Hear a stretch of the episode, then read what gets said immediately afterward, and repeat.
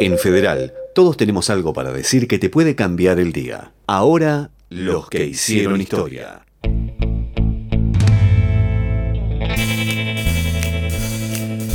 ...1980... Washington. El joven Kurt Cobain tenía 13 años y escuchaba artistas como Ramones. Cantaba canciones como Hey Jude de los Beatles, Seasons in the Sun de Terry Jacks y el tema musical de la serie de televisión The Monkeys.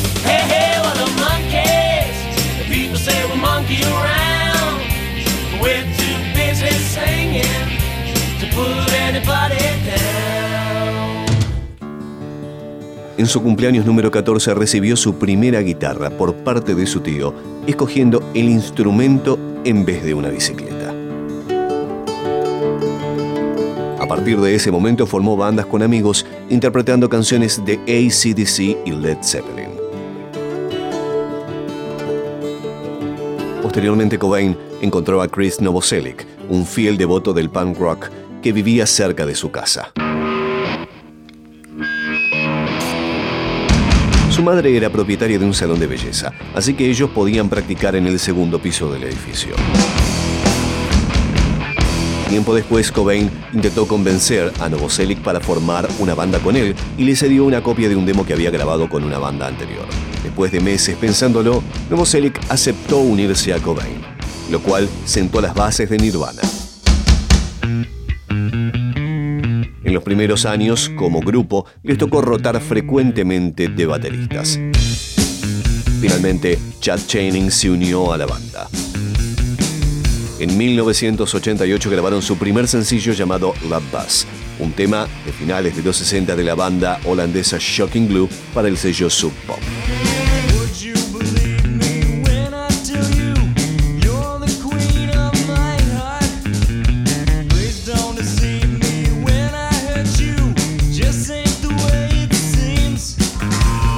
Un año después graban Bleach, su primer álbum de estudio, en solo tres días y con un presupuesto de 600 dólares.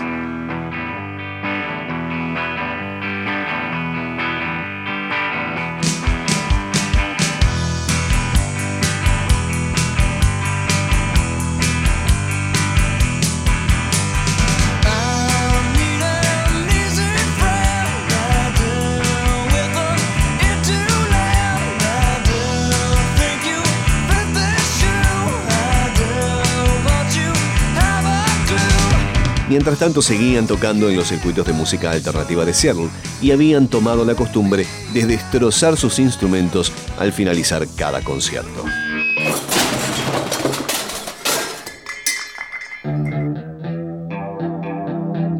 En 1990 graban su segundo y más famoso álbum, Nevermind.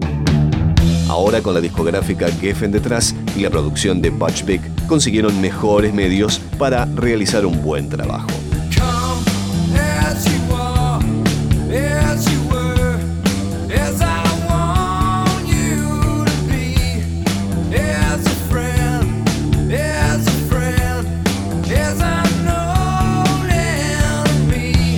Inicialmente la expectativa de venta de Nevermind no superaba las 500.000 copias. Sin embargo, el álbum recibió certificación triple platino en Estados Unidos en menos de seis meses.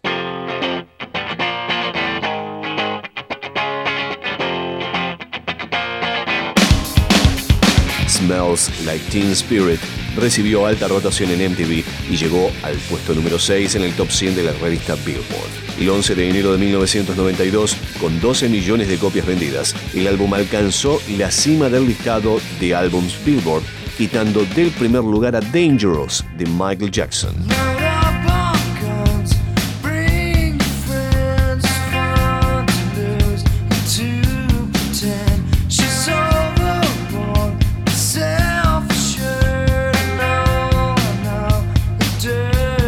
Come As You Are y Lithium también ingresaron en los rankings americanos.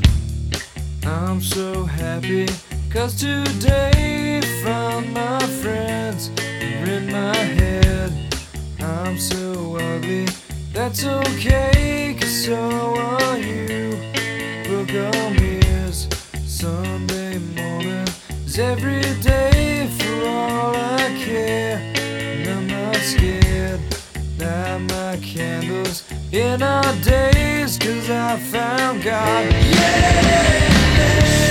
Luego del éxito comercial, Nirvana se contacta con Steve Alvin, productor que había trabajado con la banda Pixies para grabar su tercer disco, Inútero.